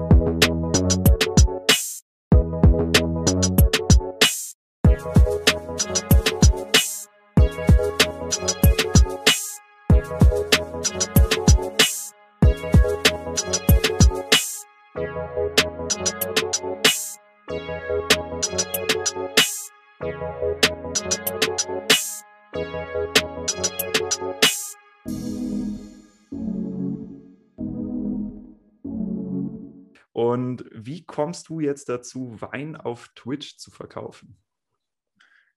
Also es hat sich alles so zusammengefügt im Endeffekt, dass ich äh, mit zwei Freunden von mir, einmal mit dem Julius Hamm und einmal mit dem Lenz Rohlofs. Der Lenz Rohlofs ist auch so ein Pionier im Endeffekt im Weinbau, weil der hat ein Weingut auf Föhr. Und die, Grüße an Lenz halt, an dieser Stelle. Genau, melde dich mal, melde dich mal beim Diego. Ähm, die, die haben Johanniter und Solaris gepflanzt. Im Jahr 2009 war das um die Ecke und, mit dem, und die hatten halt diese Schnapsidee durch den Klimawandel, der macht es möglich auf der Insel und die haben sich dort ein Weingut aufgebaut und wir haben uns, äh, wir drei... Das ist eine also, Wahnsinnsbude, die die da stehen haben. Ich habe mir ja, dieses, schon, Alter, Junge, was ist das für ein Haus? Haben die das neu gebaut extra, oder? Ja, das ist neu gebaut, aber schon ein paar Jahre alt und es ne? ist so aus dem Stil des äh, 18. oder 19. Jahrhunderts entwickelt worden und äh, jedes Zimmer hat auch so sein eigenes Motto. Also es gibt ein Friesenzimmer in Dänemark. Das ist so krass durchdesignt. Also wow, gut ab. Mann. Ist schon verrückt. und ja. die Jungs kenne ich halt aus dem Studium, Julius Hamm und halt Lenz, Lenz Rolofs. Und wir wollten schon immer irgendwie mal zusammen eine Veranstaltung machen. Und im Endeffekt ist es dann äh, jetzt hier auch mit, mit Corona, Morona hat sich das dann äh, entwickelt, dass wir gesagt haben, okay, wir haben Bock auf ein Online-Tasting. Und ich bin auf die Plattform Twitch gekommen, weil viele Freunde von mir auch äh, zocken und die sich da ab und zu halt die Streams angucken oder ein paar sogar selber streamen. Mhm. Und äh, meine Überlegung war halt folgende, dass äh, ich fand halt das Problem immer bei, bei Zoom oder bei, bei anderen Plattformen, die dafür in der Vergangenheit oder jetzt auch zwischendurch halt oft genutzt wurden. Äh, ich fand dieses Face-to-Face -face fand ich eigentlich ganz cool, aber bei Twitch, dieses Gesamtkonzept hat mir einfach sehr, sehr gut gefallen. Es, es hat sehr, sehr viele Vorteile. Einmal hat es den Vorteil, dass es vom Streamen her dafür gemacht ist. Das heißt, du hast null Komplikationen, was irgendwie die Einstellung davon angeht. Du hast da Tools, die du dir runterladen kannst. Du mhm. kannst da alles einblenden, von Fotos über Videos. Äh, du kannst die Leute, wenn bei den Leuten die Internetverbindung abbricht und die den Stream dann neu laden, dann hört er nicht, dann fängt er nicht äh, dort an, wo die jetzt neu reingekommen sind, sondern der lädt erst da wieder, wo die sozusagen auch aufgehört haben, was praktisch ist. Wenn die Internetverbindung zum Beispiel bei denen schlecht zu Hause ist, dann können die einstellen, in welcher Qualität die streamen sozusagen, dass halt die Internetverbindung auch nicht abbricht. Äh, der Chat ist ganz gut. Du kannst Moderatoren mit da im Hintergrund reinpacken, die den Chat durchforsten, die auch zur Not Sachen löschen, die irgendwie jetzt nicht den Twitch-Richtlinien äh, entsprechen, oh, entsprechen oder so. Ja. Das heißt, du, du hast da eine ganz gute Kontrolle drüber. Und so bin ich dann auf die Idee gekommen, das könnte man doch auch für, für, für Wein nutzen. Und was, wo ich halt auch immer einen Nachteil so zum Teil gesehen habe, dieses Face-to-Face -face ist ja ganz cool, aber wenn du jetzt eine Veranstaltung mit 40 bis 50 Leuten hast und die Leute dort auch live einfach ihr Mikrofon anmachen können und Fragen stellen können, dann kann es halt auch sein, dass Leute einfach anfangen zu labern und deine Veranstaltung komplett unterbrechen, alle aus dem Konzept werfen, die Hälfte davon denjenigen nicht versteht, weil der vielleicht zu Hause auch Internetprobleme hat und somit das, dieses Feeling im Eimer ist.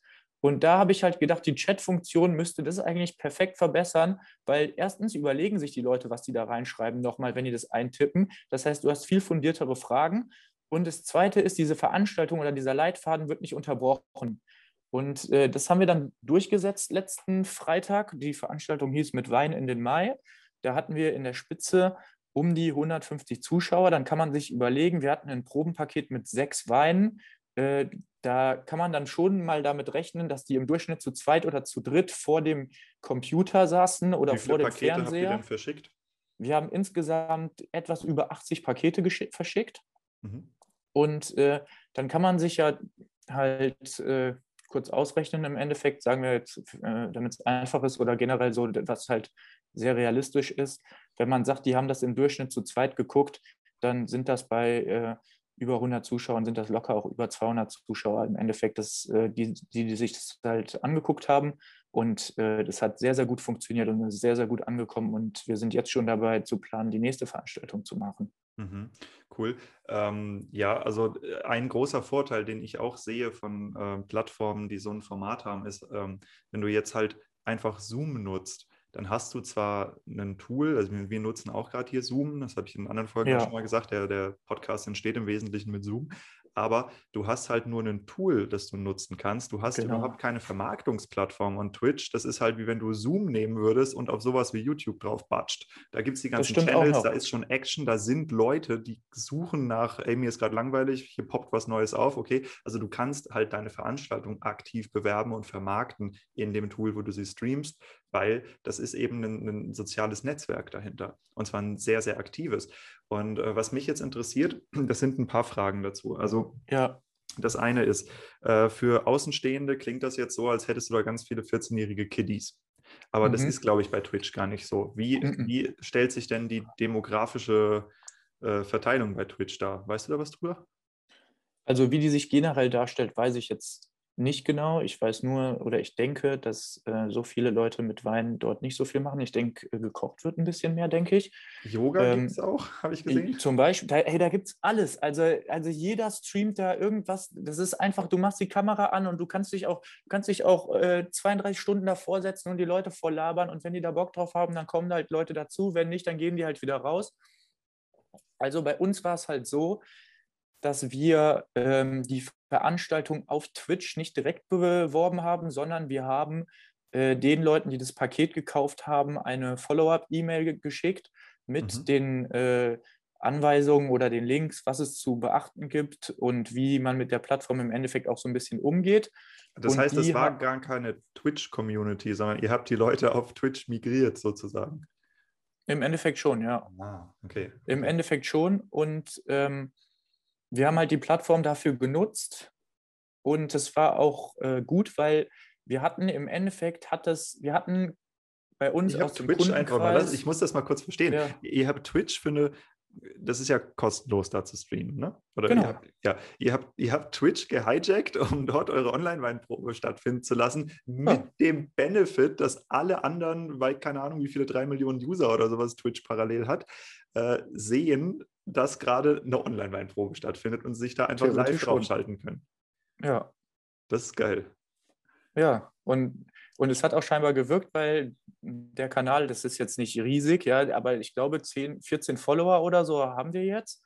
Das heißt, irgendwie hat das schon Spuren hinterlassen. Mhm. Und was auch cool an der Sache war, wir hatten einen Kundenstamm von äh, 60 bis 70-Jährigen bis zu äh, irgendwie 20-Jährigen, und es hat wirklich jeder geschafft, da einzuschalten. Und es muss sich auch jeder geschafft haben, oder sehr, sehr viele müssen geschafft haben, sich auch einen Account dort äh, freizuschalten, weil es dauert fünf Minuten, es dauert nicht lange und dann halt mit einem Account kannst du halt auch kommentieren. Weil ist dir klar, was Chat ihr getan habt? Ist ja fast explodiert ist dir klar, was ihr getan habt? Jeremy ist seit fünf Jahren fröhlich am Zocken, seit zwei Jahren irgendwie auf Twitch unterwegs und hat sich da seine Parallelwelt von ich spiele Computerspiele und ich gucke irgendwelchen 40-jährigen Typen im Keller ihrer Mutter beim äh, Bongsaugen zu. Dabben, glaube ich, nennt man ja. das heutzutage.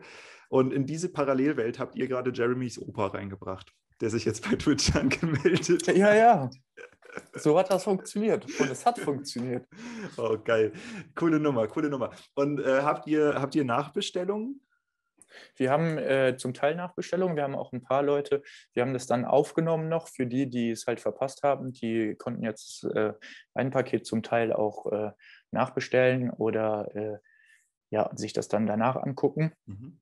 Aber äh, im Endeffekt, also man hätte noch viel mehr machen können, ist mir im Nachhinein aufgefallen.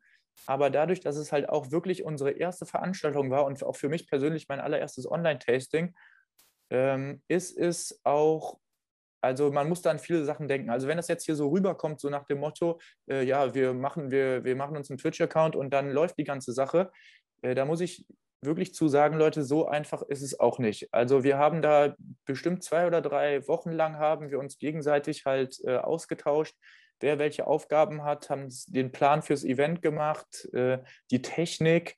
Ähm, ich habe mit Freunden zusammengesessen, die halt auch streamen, die mir dann erstmal erklärt haben, äh, wofür ich einen Cam-Link für 180 Euro benötige und dass ich meine Kamera nicht einfach so an, äh, per USB an meinen Laptop schließen kann Also es gibt ganz viele Kleinigkeiten, die man da auch beachten muss. Aber uns war es halt wichtig, dass die Qualität auch da ist, dass die Qualität halt stimmt. Das war okay. Dann uns kann, kannst du mal kurz so eine, Art, so eine Art, Checkliste ähm, zusammenstellen. Auf was müsste man achten, falls okay. man Bock hat, sowas zu machen? Also man braucht, also das A und O ist die richtige Internetverbindung.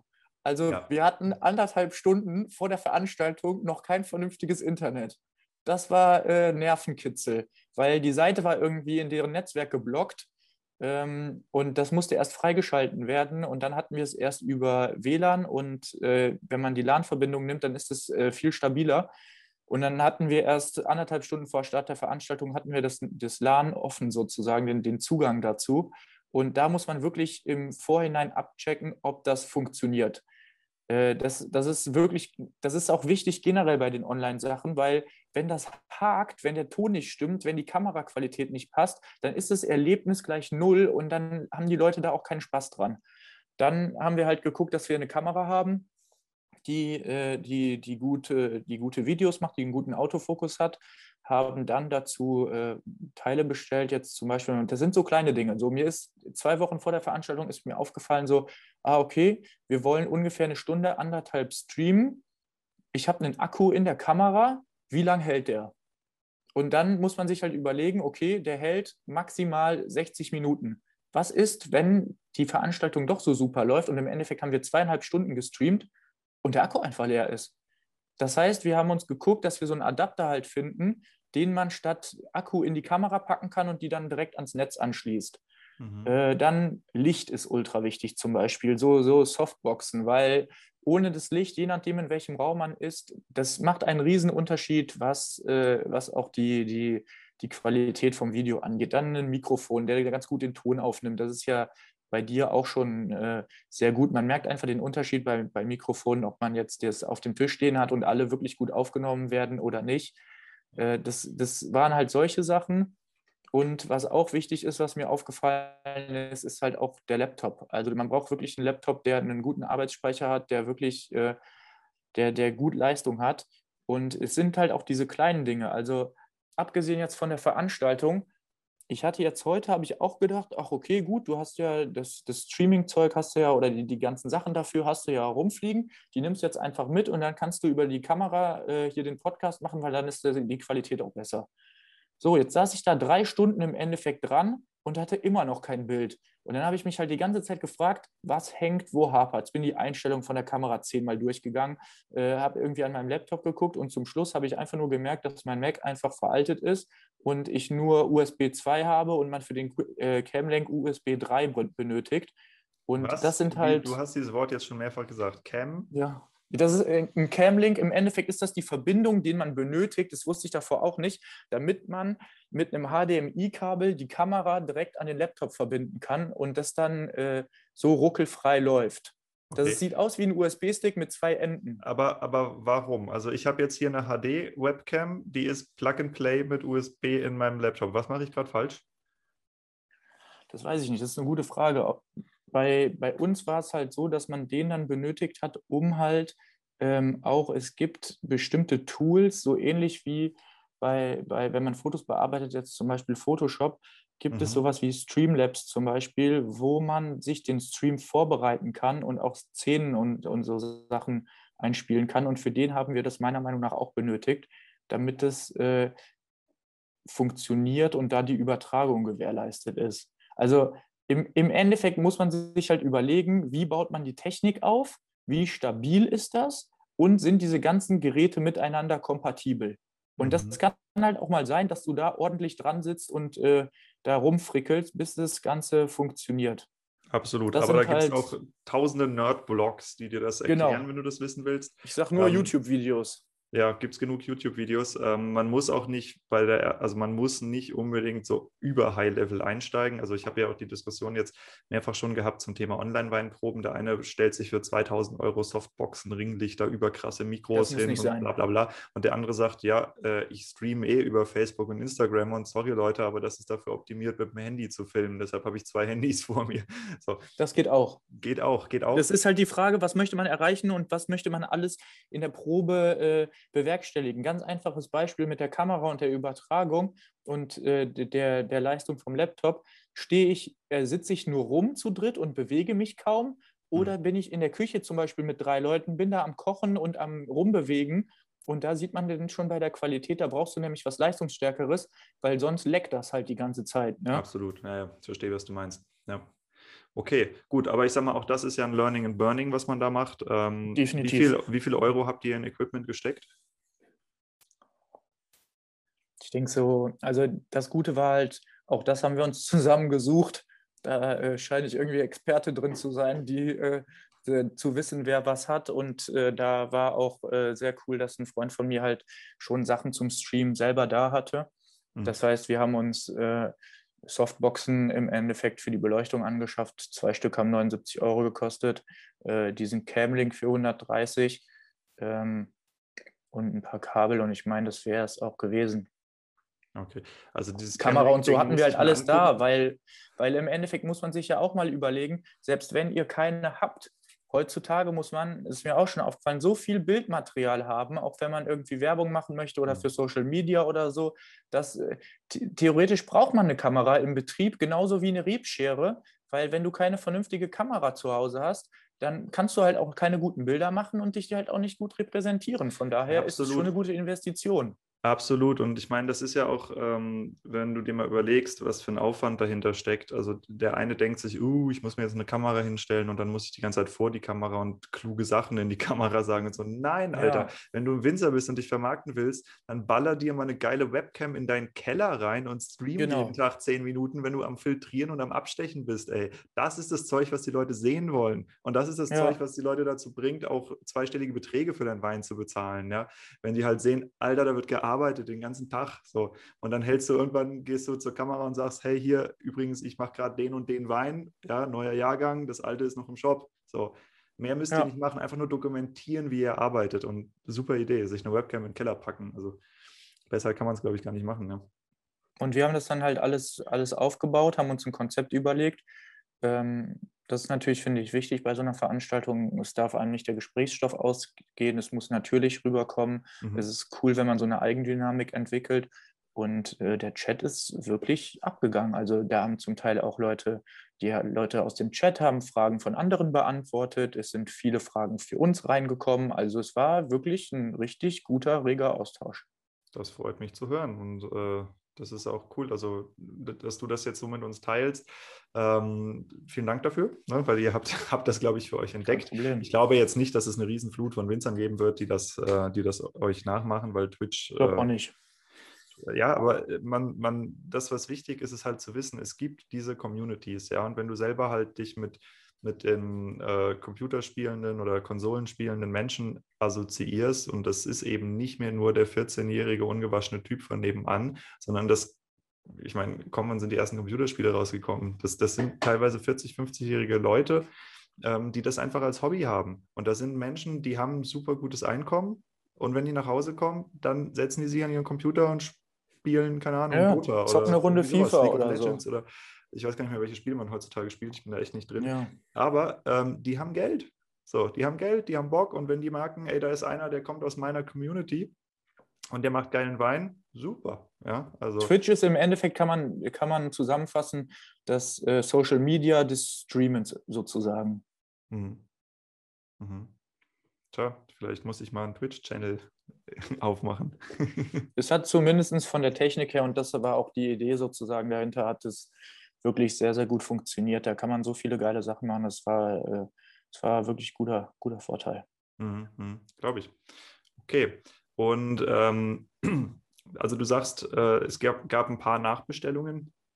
Mhm. Was habt ihr jetzt an Learnings mitgenommen und was nehmt ihr für die nächsten Weinproben mit? Also wollt ihr die Twitch-Community auch mehr einbinden oder äh, weiterhin Twitch nur als, als äh, Streaming-Plattform hijacken?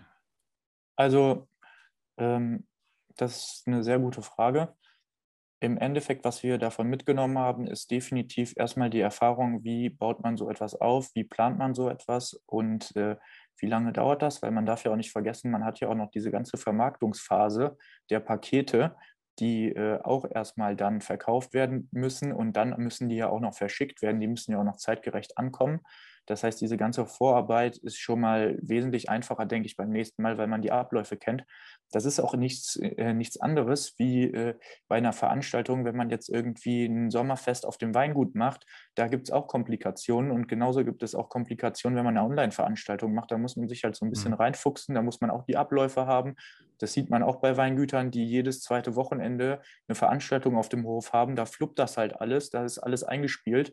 Und äh, so ist es im Endeffekt auch da. Das heißt, diese Erfahrung, wie man sowas aufbaut, haben wir mitgenommen und äh, ich denke, für die Zukunft werden wir dann auch statt ähm, nur, ja, das ist halt die, das ist halt die große Frage. Die Frage ist halt, ähm, die Leute, die halt auch das Weinpaket äh, bezahlt haben, das zu Hause halt stehen haben, für die die Probe im Endeffekt ja auch ist, da äh, muss man sich überlegen, nimmt man nur die Leute mit in den Stream sozusagen und schickt denen nur den Link, dass die halt nur dabei sind, oder lässt man halt jeden mitschauen, der irgendwie darauf aufmerksam, äh, aufmerksam wird. Und äh, da ist halt äh, im Endeffekt, denke ich, auch so ein bisschen der Spagat zu finden, weil man möchte ja auch die Fragen beantworten von denen, die wirklich direkt dabei sind, die direkt die Weine haben. Und es ist ja auch was anderes, ob jetzt wirklich, das kann ich mir zumindest vorstellen, es ist was anderes, ob wenn jetzt 500 Leute zuschauen und davon nur 150 die Weine haben und alles andere irgendwelche Zuschauer sind, die so dabei gucken,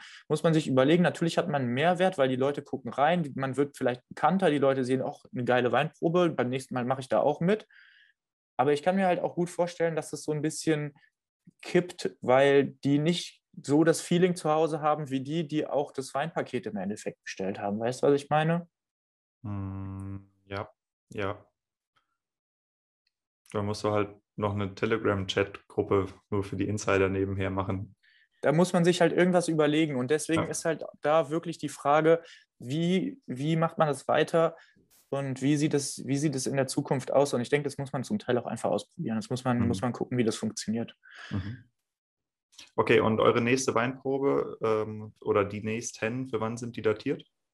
Das wissen wir noch nicht genau. Ich meine, das ist jetzt eine Woche her, dass wir das gemacht haben. Noch nicht mal, denke ich, eine Woche. Ähm, war ja letzten Freitag. Und äh, wir müssen uns jetzt erstmal überlegen. Wir haben auch sehr, sehr viele Anregungen von der Community im Endeffekt bekommen, was die sehen möchten äh, oder auf was die Lust hätten. Und jetzt müssen wir uns halt ein neues Konzept überlegen. Ne? Und ich denke halt auch, also diese Konzeptionierung ist einfach auch mit nach der Technik auch das Wichtigste. Absolut. Dass man den Leuten einen Mehrwert gibt, dass die Spaß an dem Abend haben und dass man da zeigt, was Phase ist im Endeffekt. Total, ja. Deswegen haben wir uns ähm, auch die also Location also ich, ausgesucht. Ich, ich kann dir da nochmal einen Tipp geben. Ähm, du hast, äh, glaube ich, die eine Pro Folge, die ich äh, online habe, mit den äh, B2B-Weinproben. Da ist eine lange mhm. Checklist drin. Genau. Die gibt es äh, ab dem 1.7. dann auch wieder freigeschaltet online. Ähm, und das andere ist, äh, auch ab dem 1.7. wird es eine Folge geben mit äh, dem Nikolaus Weber vom Margaretenhof Eil, der mhm. einfach absolut krass die Online-Weinproben dominiert. Also der macht, keine Ahnung, mit ich weiß nicht, 150 Leu Paketen oder sowas macht er das, also richtig, richtig viel und sehr regelmäßig. Und ähm, der hat äh, eine ganz tolle Art, wie der seine Events vermarktet. Und äh, das Wichtigste, was, was ich da an eurer Stelle mitnehmen würde, ist definitiv, ähm, hab immer den nächsten Termin schon stehen. Weil wenn ja. du Zuhörer hast, ja, und du kannst es im Grunde, direkt. Du kannst es im Grunde alle zehn Minuten erwähnen, wenn du sagst, hey, ich sehe gerade, hier sind 30 neue Leute rein. Nächstes Mal, wenn ihr mitmachen wollt, ist der und der, keine Ahnung, der 27.07. Ähm, ja, also äh, das, das ist unglaub, ein unglaublich mächtiges Vermarktungstool, wenn du einfach den nächsten Termin immer schon pitchen kannst. Ja, also das ist ja, genau, das ist ja, wie du sagst, bei uns war das jetzt so, wir haben jetzt ja auch nicht die Online-Probe erfunden oder so. Es war bei uns einfach so, dass wir jetzt gesagt haben, okay, es ist Zeit, wir haben auch die Zeit, wir wollen das ausprobieren. Es war im Endeffekt Learning by Doing. Wir wussten jetzt auch nicht genau, was uns erwartet. Aber ich kenne auch Betriebe wie jetzt zum Beispiel Weingut Prinz Salm, die machen das halt schon seit Anfang der Pandemie. Ne? Und davor mhm. haben die schon ein bisschen mehr angefangen mit solchen Geschichten. Und die sind damit sehr, sehr erfolgreich. Und ich glaube auch, dass das auch Potenzial weiterhin auch nach der Pandemie hat. Weil äh, zum Beispiel so eine Online-Weinprobe, wenn wieder mal schlechtes Wetter im November ist und äh, die Leute sich trotzdem treffen wollen und zusammen irgendwie einen geilen Abend haben, dann werden die sich auch zu Hause treffen. Dann denken die vielleicht, okay, wir haben die Online-Weinprobe um 18 Uhr, die machen wir parallel vielleicht zum Essen und dann können die um 20, 21 Uhr immer noch feiern gehen oder rausgehen oder wie auch immer. Absolut. Genau also, das, daran habe ich auch gedacht. Also gerade das vor, vor, am Wochenende vorm Feiern, das ist, ähm, also wenn du sagst, du, du, triffst dich zum Essen und lässt parallel über einen Beamer die Online-Weinprobe laufen. Also was ist das für ein cooler Event? Geil. Oder wenn du halt sagst, äh, so wie meine Situation zum Beispiel, ich wohne halt hier praktisch an der österreichischen Grenze. Meine Großeltern sind äh, in Kiel, halb in Dänemark, ja. Und äh, wenn ich mit denen was zusammen machen will, entweder setze ich mich halt zwölfeinhalb Stunden ins Auto oder ja. ich könnte mit denen auch mal so ein Event machen. Ne? Und das sind eben auch Sachen, die, die nicht unbedingt weggehen, nur weil der Biergarten nebendran wieder aufhat, sondern äh, alle Leute haben sich daran gewöhnt, dass du halt super viel über Videokonferenzen machen kannst und dass du auch sehr private, sehr intime, sehr geschäftliche, also alle möglichen Dinge über Videokonferenzen machen kannst, von denen man vorher gesagt hätte, ja, nee, aber dann kriege ich ja die Mimik nicht mit oder die Körpersprache des anderen oder äh, was weiß ich so. Nee, Bullshit, das funktioniert alles super und wir haben uns daran gewöhnt. Und ich glaube auch nicht, dass es weggeht, sondern es wird, wird seinen Platz für bestimmte äh, Sachen finden, die einfach äh, besser zu handeln sind über Video ja. ne, und einfach äh, Spaß machen und für alles andere äh, trifft man sich halt und geht in den Biergarten. Ja. Ich, ich habe auch, und das fand ich auch irgendwie ein bisschen spannend oder kurios, ähm, ich habe mir letztens noch die, äh, aus Geisenheim habe ich äh, von einem Kollegen von mir, der auch wusste, dass wir die Online-Weinprobe machen, der dort Doktorand ist, beziehungsweise jetzt seinen, seinen Doktor hat, hat mir eine, äh, eine Studie geschickt über Online-Weinproben und äh, da haben 1400 Betriebe ungefähr mitgemacht bei der Online-Befragung mhm. über das Thema Online-Tastings, Live-Tastings aus äh, 40 verschiedenen Ländern. Und da war ein Diagramm dabei zum Schluss. Das war aufgeteilt in alte Welt und neue Welt. Und wenn man jetzt mal die, die alte Welt nimmt und dann dazu gehört natürlich auch Deutschland, da ist rausgekommen bei der Frage, würden Sie ein Online, ein Online-Event oder ein Online-Tasting durchführen in Zukunft? Haben nur 13 Prozent Ja gesagt. 67 Prozent haben gesagt, das ist äh, vielleicht, könnte das stattfinden, aber sie wissen es nicht. Und 20 Prozent Nein. Und da ist halt wieder, da denke ich mir halt so, warum? Äh, wieso kommt es nicht an? Warum haben da die Leute keinen Bock drauf? Und das ist mir öfter zum Teil in der Weinbranche auch schon eingefallen oder Weil der ist Opa mir aufgefallen. Das nicht so gemacht hat. Genau, weil die Leute zum Teil auch nichts, keinen Bock haben, neue Sachen zu machen. Die sitzen jetzt in der Pandemie zum Teil, ich will keinem was vorwerfen, aber äh, ich kriege manchmal das Gefühl, die sitzen rum und denken, ja gut, äh, wir gucken, wir gucken äh, auf die Uhr so nach dem Motto, noch äh, zweimal Lockdown, dann ist Weihnachten, dann wird es schon besser und äh, dann können wir auch wieder unsere Strauße öffnen, statt halt aktiv mit dieser Situation umzugehen. Das ist mir schon öfter in der Weinbranche so ein bisschen aufgefallen, dass es ab und zu so ein bisschen im System hakt und man so ein bisschen hinterherhängt. Und da merkt man auch wirklich bei den Betrieben, die von vornherein mit dabei sind oder neue Sachen ausprobieren, dass die auch wesentlich erfolgreicher sind zum Teil. Hm. Ich, ich verstehe die Perspektive, die du hast. Das war äh, gerade für mich als Neueinsteiger oder Quereinsteiger in die Weinbranche äh, auch das Gleiche. Du hast so ein permanentes Kopfschütteln. Auf der anderen Seite muss man auch sehen, ähm, wer, wer ist man, um jemandem, der seit 50 Jahren ein Weingut leitet oder am Leben hält, ein Familienweingut, zu erzählen, ja. wie er seinen Betrieb zu leiten hat. Ähm, das, ist, das ist auch eine Wahrheit, die dahinter steckt. Aber, und das glaube ich, ist, ist eine sehr wichtige Erkenntnis, wir befinden uns ähm, durch die Medien, die uns zur Verfügung stehen, und zwar kostenlos zur Verfügung stehen, sowas wie Twitch, das gab es ja. ja. vor fünf Jahren in der Art und Weise noch nicht. Ich meine, überlegen wir, wie alt YouTube ist, Alter. Das ist, ein absoluter Witz, Mann. Ja? ja. Und ähm, durch diese Medien, die jetzt aufkommen, befinden wir uns in etwas, das ist vergleichbar mit der industriellen Revolution. Ja, Definitiv. Wir, wir, wir haben, ähm, unsere Wirtschaft wird einen Schlag ver versetzt, ähm, dadurch, dass Telekommunikation praktisch kostenlos wird, Videoproduktion praktisch kostenlos wird, Massendistribution praktisch kostenlos wird. Und das muss dazu führen, dass äh, Märkte sich ändern und dass auch Marktstrategien und also Vermarktungsstrategien sich anpassen müssen. Und äh, wer diesen Zug komplett wegignoriert, ähm, der wird ein sehr, sehr, sehr schweres Leben haben. Ja? Ein absolut ja. schweres Leben. Während andere Leute, die halt sagen, okay, ey, wozu soll ich an meinen Händler 30 Prozent abdrücken? Wenn der zu dumm ist, selber auf Twitch zu sein, mache ich das halt. Ja, und äh, also auch solche Menschen wird es geben. Und ihr gehört dann halt zu den, zu den Early Adopters, ja, zu den Leuten, die halt früh anfangen, ey, okay, wir, die Situation ist, wie sie ist, ich muss verkaufen, die alten Kanäle sind besetzt, lass mich die neuen aufmachen. Super Strategie, ja, beste Strategie ever. Ich meine, ihr, ihr seid diejenigen, die die Möglichkeit haben, die, ich weiß nicht, wie viele hunderttausend oder Millionen deutschsprachigen Leute, die auf Twitch unterwegs sind, zu erreichen und zwar exklusiv. Ja, während alle anderen ja. Winzer sich mit ihrem Nachbarn um den Straußwirtschaft-Gast prügeln, der im Moment nicht kommt und seinen Wein eh bei Sollen sie machen. Ja. ja. Ja. Das ist halt, ich, ich ärgere mich auch einen Ticken selber über mich, dass ich am Anfang nur geguckt habe und so links und rechts geguckt habe, so nach dem Motto, ah, die, die machen ja alle Online-Weinproben, macht das wirklich Sinn oder so, sondern mhm. theoretisch hätte man das von vornherein direkt machen, mitmachen sollen und direkt Gas geben sollen. Und das ist so ein bisschen was gestört hat. Andererseits muss man halt auch sagen, dass wir alle in der Linie auch am Anfang des Jahres noch in der Bachelorarbeit gesteckt haben und äh, dann ist es auch schwierig, so ein Event direkt parallel zu machen oder es ist fast unmöglich. Aber äh, ja, in der Weinbranche es ist wirklich so, so das, das Rad vom Wein machen kannst du im Endeffekt nicht neu erfinden. Äh, Naturwein, äh, ob man es glaubt oder nicht, ist auch schon vor Jahrhunderten sozusagen in Georgien gemacht worden, also ist auch nichts Neues.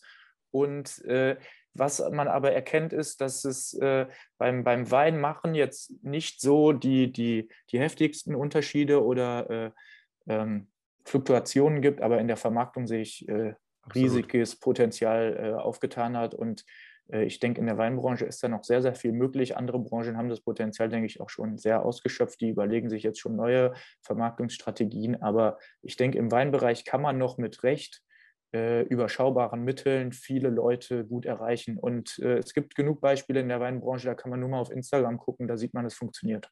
Absolut, absolut. Und das, das, was hier gerade stattfindet, man kann das auch mal ein bisschen in andere Sprache übersetzen. Ja? Ähm, wenn du vermarkten willst, dann ist das, worüber du vermarktest, ist die Aufmerksamkeit des Kundens. Und die Aufmerksamkeit des Kundens, die kannst du wie Grundstückspreise betrachten. Und im Moment auf sowas wie Twitch, da kriegst du einen Hektar Weinberg für 10 Euro geschenkt. Ja, ja. ungefähr.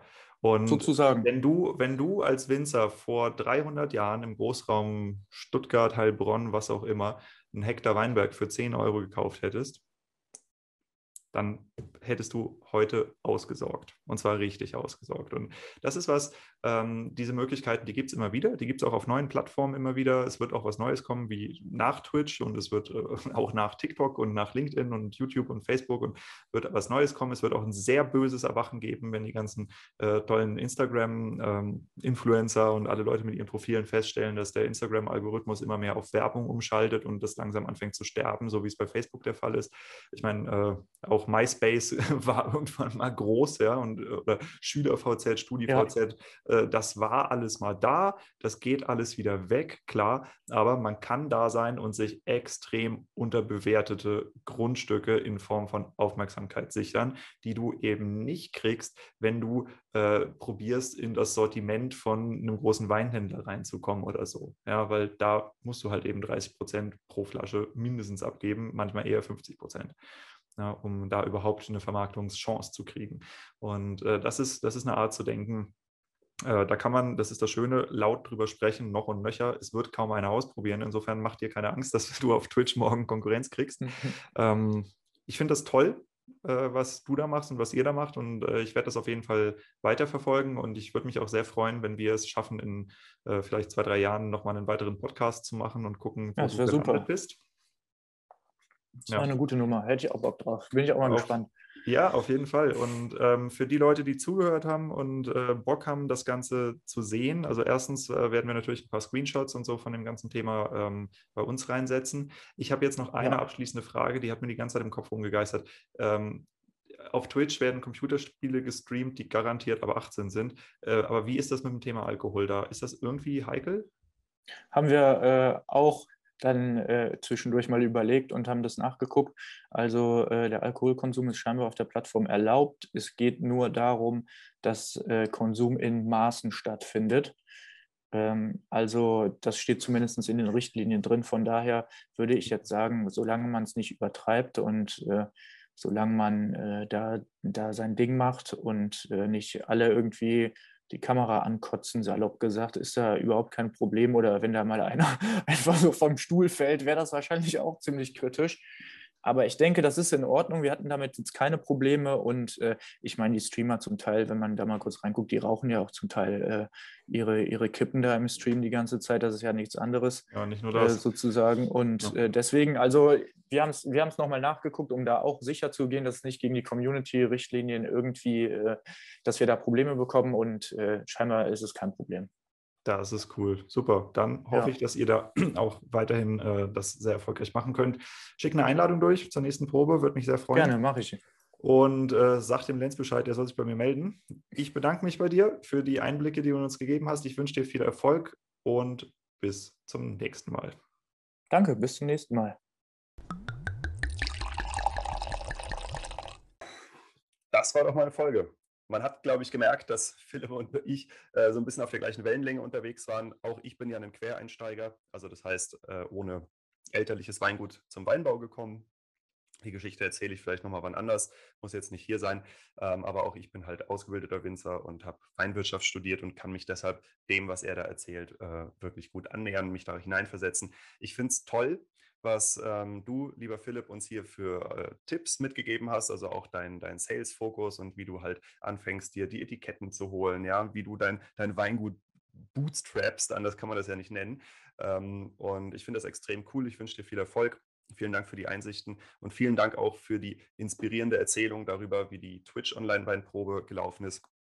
Ich hoffe, dass wir natürlich ähm, jetzt in den was weiß ich, in den, bei Instagram äh, oder bei, bei Facebook, wer was halt noch nutzt, ne, auch mal darüber quatschen, wie die ganze Geschichte weitergelaufen ist. Die Aufzeichnung ist ja jetzt auch schon ein paar Wochen, Monate fast her.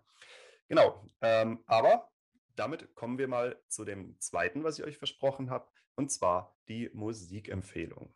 Ja, die heutige Musikempfehlung, das ist ein äh, Künstler, der auf dem Giegling-Label sehr viel veröffentlicht hat. Ähm, ich habe ihn, äh, habe ihn aber über Laut und Luise, über das Techno-Label Laut und Luise, glaube ich, äh, kennengelernt.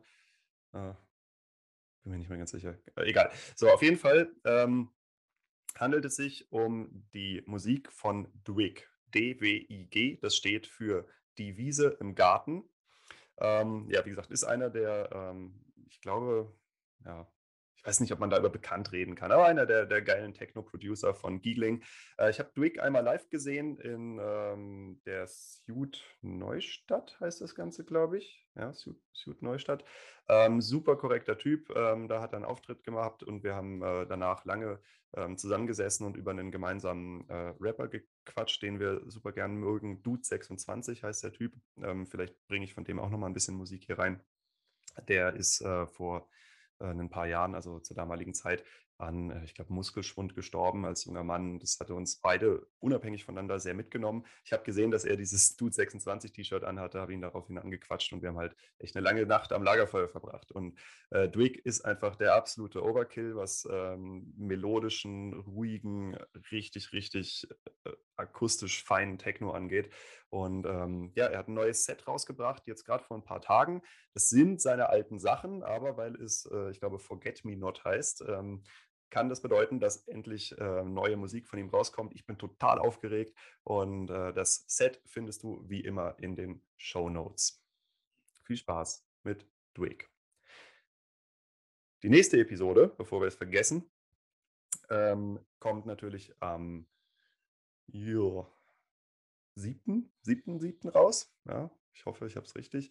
Ähm, der 7.7., das müsste der Mittwoch sein. Keine Ahnung, wenn ich es verballer, ist mir auch egal. Ähm, das ist ein Besuch bei Eva Müller. Sie ist die amtierende rheinhessische Weinkönigin und wir sprechen ganz viel darüber, wie es ist, als Winzerin und als Betriebsnachfolgerin und als Weinmajestät äh, durchs Leben zu ziehen und was man auch für coole Sachen machen kann, äh, um mit den Jungwinzern im Ort die regionale Vermarktung wieder anzukurbeln. Also stay tuned und bis zum nächsten Mal. Und jetzt viel Spaß mit Dwick.